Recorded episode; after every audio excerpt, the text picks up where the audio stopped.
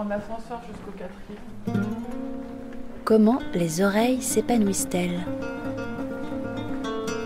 Une promenade radiophonique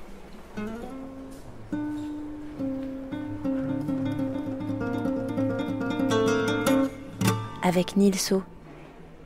Chapitre 7 Le dessin d'observation. Deuxième partie.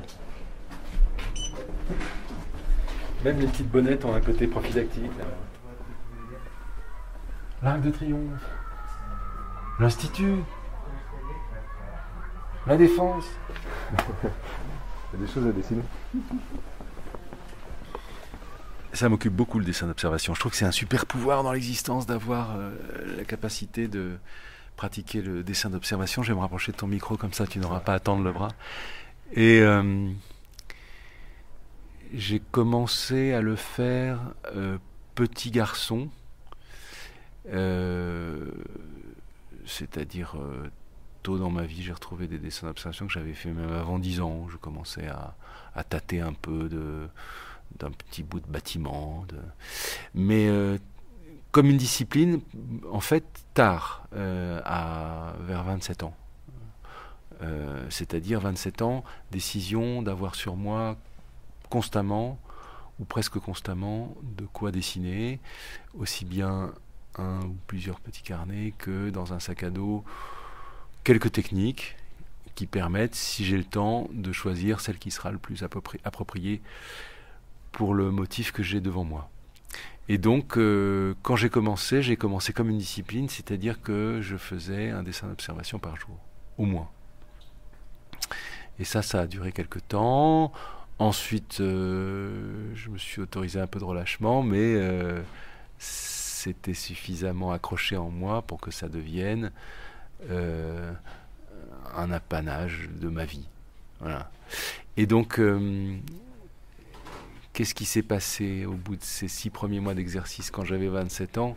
C'est que ma main s'est vraiment mise à me dire merci pour l'exercice que je lui avais proposé. Elle était, elle était euh, à la fois, si j'ose dire, plus docile et plus indépendante, ce qui paraît contradictoire, mais euh, le fait est qu'elle euh, elle avait, euh, avait une manière de s'approprier l'extérieur qui perdait en timidité, qui perdait en lourdeur, qui perdait en préjugés, qui perdait en prévention, et qui petit à petit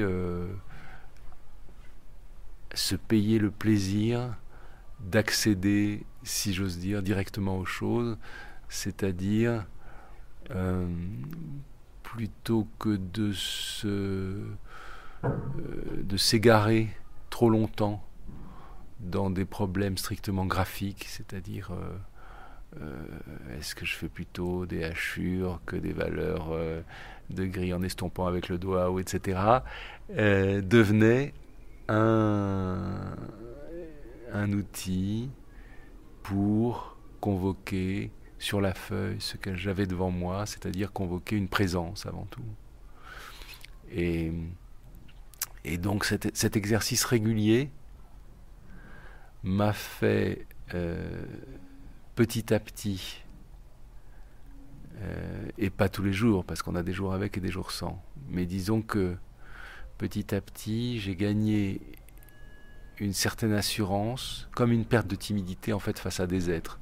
C'est-à-dire que il y a toute une période de sa vie où, mettons, on a du mal à entrer dans un lieu euh, euh, rempli de gens, on a du mal à s'adresser à eux.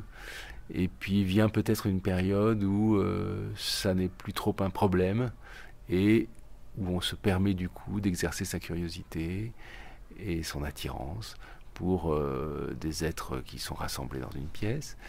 Et ça devient du coup un peu plus facile, agréable et fertile que de les rencontrer. Il n'y a, plus- y a plus soi entre soi et les autres, si j'ose dire. Il y a un effet de plus grande euh, adéquation, de plus grande immédiateté avec euh, ce qu'on a devant soi. Donc je pense que c'est la même chose qu'il faut chercher à atteindre euh, dans le dessin et dans la la relation qu'on établit avec son environnement. Il faut petit à petit aller droit, arriver, si possible, à aller droit aux choses sans s'interposer soi-même, avec ses inhibitions, avec ses craintes. Entre, nous et le, motif et le, et le, sujet. Et ça, euh, par les gammes, par l'exercice répété, ça vient euh, assez naturellement au bout d'un certain temps. Comme je l'ai dit, ça vient pas une bonne fois pour toutes, c'est sinusoïdal. Il y a des moments où on perd ça, où on recommence à, à, s'interposer, si j'ose dire, euh, à s'aveugler soi-même, à se gêner dans l'accès aux choses. C'est intéressant parce que on se rend compte qu'on va pas bien. Mmh. Et donc le dessin euh, devient une sorte de diagnostic sur euh, ce qu'on est et qui on est au moment où on dessine. Et si on veut bien l'écouter, on peut essayer de s'en servir comme un diagnostic pour un traitement, c'est-à-dire euh, s'appliquer toujours par le dessin à essayer de, de, sortir de la mauvaise passe dans laquelle on sent qu'on est dans son dessin. Et il s'avère que cette mauvaise passe peut avoir elle a nécessairement des, des, racines, des résonances, des sources dans notre euh, psyché, dans notre vie quotidienne. Et en l'arrangeant par le dessin, on peut arriver à l'arranger aussi dans d'autres secteurs de notre existence. Et ça, c'est l'avantage, l'agrément du dessin, c'est que euh, comme c'est nous, comme c'est notre substance, comme c'est notre humeur, euh, en modifiant cette humeur qui peut être trop parcimonieuse ou au contraire trop hémorragique. Euh, ça arrive. Il y a des moments où on dessine pas assez, il y a des moments où on dessine trop, il y a des moments où on dessine euh, euh, nerveusement, il y a des moments où, où on dessine en s'y obligeant, alors que somme toute on serait peut-être bien inspiré de faire autre chose. tout ça, si on veut bien y réfléchir un peu, c'est-à-dire si on veut bien interroger l'état d'esprit qui est le nôtre au moment où on dessine, ça peut nous conduire à, mieux exister. Mmh. Et je ne crois pas au dessin comme quelque chose qui serait détaché, qui serait une aptitude euh, qu'on exercerait euh, de manière machinale et, ou, strictement intéressée pour gagner sa vie. Euh, je pense que c'est une composante de nous-mêmes dans laquelle il y a le tout. C'est une partie dans laquelle il y a le tout. Et en s'occupant bien de cette partie, il y a des chances qu'on fasse du bien au tout.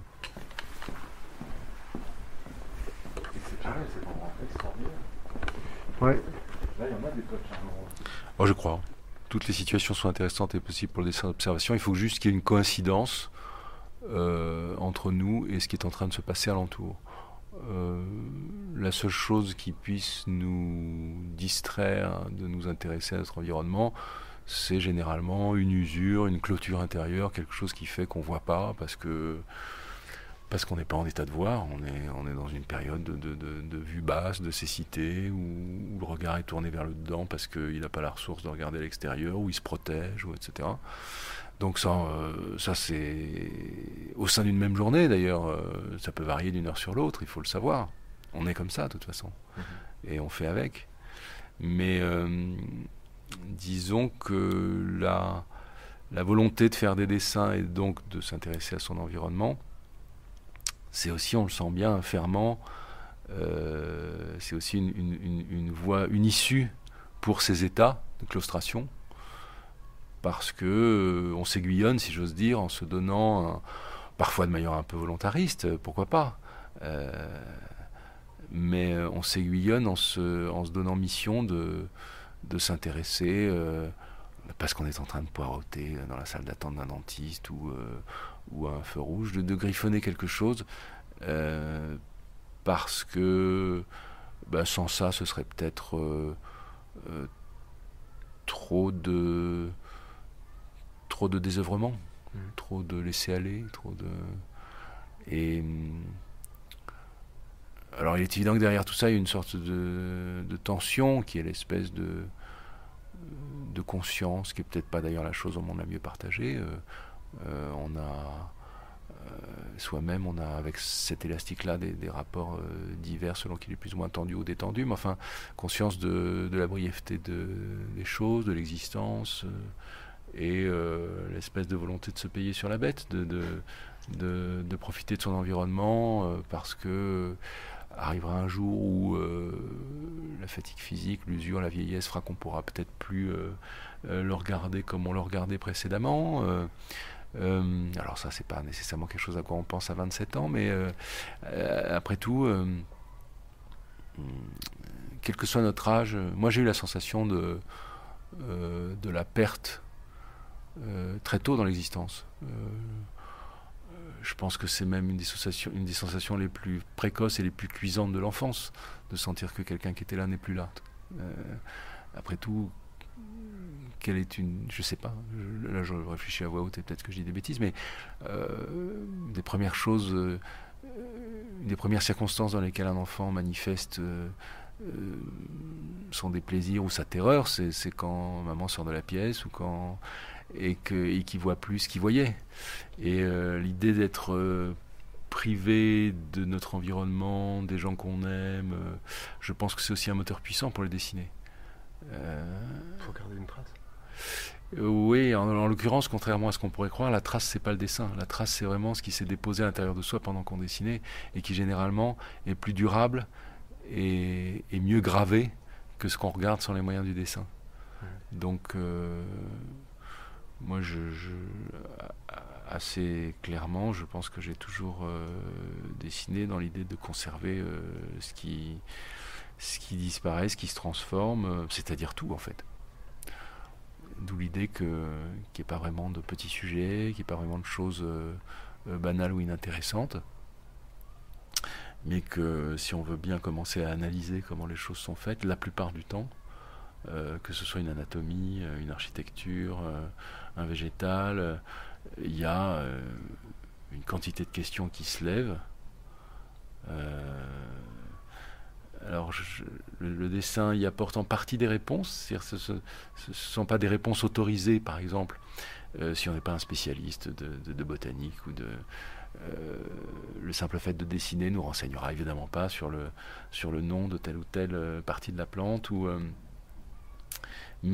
ou, sur le fait que cette plante, dans quelques mois, aura encore des feuilles ou pas, ça on n'en sait rien, mais, mais par contre, dans le, dans le dialogue du dessin, il y a une sollicitude pour l'objet qu'on dessine, euh, qui elle nourrit quelque chose qui est peut-être tout, aussi important que la sphère de notre culture générale, qui est notre intuition en fait, notre, notre capacité à, à comprendre des choses par nous-mêmes euh, en, observant soigneusement et en se disant euh, ah mais au fond si c'est fait ainsi il y a peut-être une raison et cette raison est peut-être celle-là et du coup je trouve que quand on va voir un spécialiste mettons le lendemain ou le surlendemain de, quand on rencontre un jardinier la question qu'on lui pose est peut-être déjà un peu mieux orientée que celle qu'on lui aurait posée si on n'avait pas si on s'était pas donné une idée de tout ça donc euh, c'est une façon de cultiver sa présence.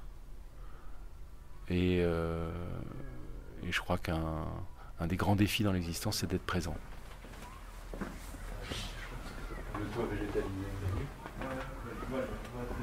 C'est marrant comme on peut se réjouir que quelqu'un se soit senti bien. Ah Et un dessin, euh, typiquement, fait état de ça. C'est-à-dire que si on a, euh, je ne sais pas, prodigieusement aimé euh, Franquin euh, ou Hergé enfant,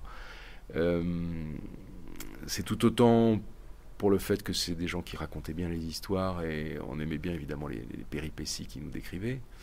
Mais moi je sais que tout petit, j'étais déjà profondément ému par leur capacité à dessiner un coin de rue, le, le, bord d'un champ de blé piqueté de coquelicots et parce que je, je pense que j'avais confusément, mais enfin c'est devenu plus que conscient avec le temps, l'idée qu'ils euh, étaient passés par là et qu'ils avaient euh, la possibilité de le restituer d'une manière que je trouvais euh, magique parce que ce que je voyais c'était pas c'était plus un dessin c'était vraiment des vrais coins de rue et des vrais et des vrais coins de champ et on a une façon de se réjouir intérieurement de la biographie des autres quand on voit qui se, qui se sont donné du bon temps, en fait. Euh, et euh, je trouve que chez les dessinateurs, il y a de ça. C'est-à-dire qu'il y y a des dessinateurs de qui ça émane. Et c'est peut-être ce qui fait la, la, séduction principale de leur travail. C'est qu'on voit on voit, on voit qu'ils ont. Quand on voit Causet, par exemple, bon, je, je sais pas quel âge il a ce monsieur, il, il- il est, plus âgé que moi, euh, je crois assez largement, il doit, il doit peut-être approcher même des 70 ans, j'en sais rien, et, plus. et peut-être même plus. Bon, il a l'air d'en avoir euh, 50 au compteur, euh, il a toujours ses beaux yeux bleus, et euh, on sent le gars oxygéné. On sent quelqu'un qui est, euh, qui est allé se balader en montagne, qui a passé une partie de sa vie sans doute. Alors j'imagine qu'il il bosse beaucoup, donc il, doit être aussi plus souvent qu'à son tour penché sur sa table, mais, euh, on sent qu'il fait son trek tous les ans, euh, qu'il va sur les chemins, qu'il monte, qu'il descend, et on s'en réjouit. Je ne sais pas comment dire autrement, on s'en réjouit. On est content de ça. Ça nous fait du bien par ricochet. Parce que du coup, quand il dessine un cours d'eau, euh, le cours d'eau est mieux renseigné qu'un cours d'eau qui serait purement conventionnel, parce que quelqu'un euh, qui n'en a plus vu depuis euh, 10 ans euh, dessine un vague reflet, et puis hein, lui, lui, il s'y est, trempé la veille, ou s'il s'y est pas trempé la veille, en tout cas, il s'y est suffisamment trempé pour que, à vie, quand il dessine un cours d'eau, le cours d'eau glougloute, il y ait des tanches et des carpes en dessous, il y a un saule pleureur penché dessus, et, et, voilà, je, pense qu'on a besoin de ce, genre de vitamine dans les livres. Et je trouve que les dessinateurs d'observation sont des gens qui ont cette capacité. On sait que Franquin faisait beaucoup d'observations aussi. Il, dessinait même en regardant la télé, ils sont en train de crebarder des physionomies. Et euh, je trouve que Ouais, je trouve que c'est un beau. c'est- Ça, marche, quoi. C'est c'est une valeur ajoutée immense par rapport à des travaux qui nous intéresseront ou nous toucheront moins, parce qu'on les sentira euh, moins chargés en observation, moins chargés en expérience, en fait. On a besoin de- on a besoin d'amis expérimentés. Euh, c'est ceux qui nous apportent le plus dans l'existence. C'est ceux qui peuvent nous dire regarde ça, va là, intéresse-toi à ce truc. Et euh, les dessinateurs, les bons dessinateurs font ça. Quand il parlait de Franquin, juste ça, c'est que je me rappelle qu'on lui avait demandé de refaire certaines BD parce que c'était les toits de Charleroi. C'était trop près de chez lui et qu'on on voulait qu'il fasse des toits plus, euh, plus communs. Ouais. C'est un peu triste. C'est ça, c'est ça. Moi, quand j'étais petit, je dessinais les fenêtres en T. On n'a pas de fenêtre en T en France, sauf un peu dans le Nord, mais c'est la fenêtre belge avec l'imposte au-dessus et puis le, le truc en dessous. Quand on fait des croquis, on se rend compte de ça. Les fenêtres changent en fonction des pays. Exactement. Ouais. Et euh, mais pour moi, c'était euh, c'était les fenêtres de la bande dessinée.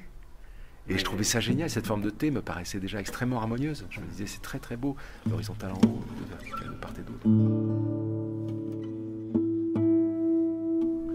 Bon, et ben sur ce, merci Manuel. On se recoiffe. On part vers d'autres aventures, mais quand même on s'est croisés, donc c'est bien, on est content. Bonne journée. Comment les oreilles s'épanouissent-elles? Une promenade radiophonique avec Nilso.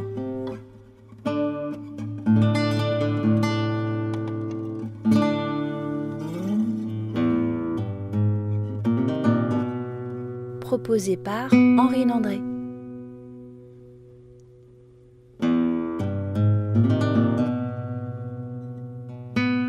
Une production du festival Formula Bula. Un enregistrement réalisé à la médiathèque Françoise Sagan, à Paris, dans le 10e arrondissement, le vendredi 2 octobre 2020, avec Nilso et Emmanuel Guibert.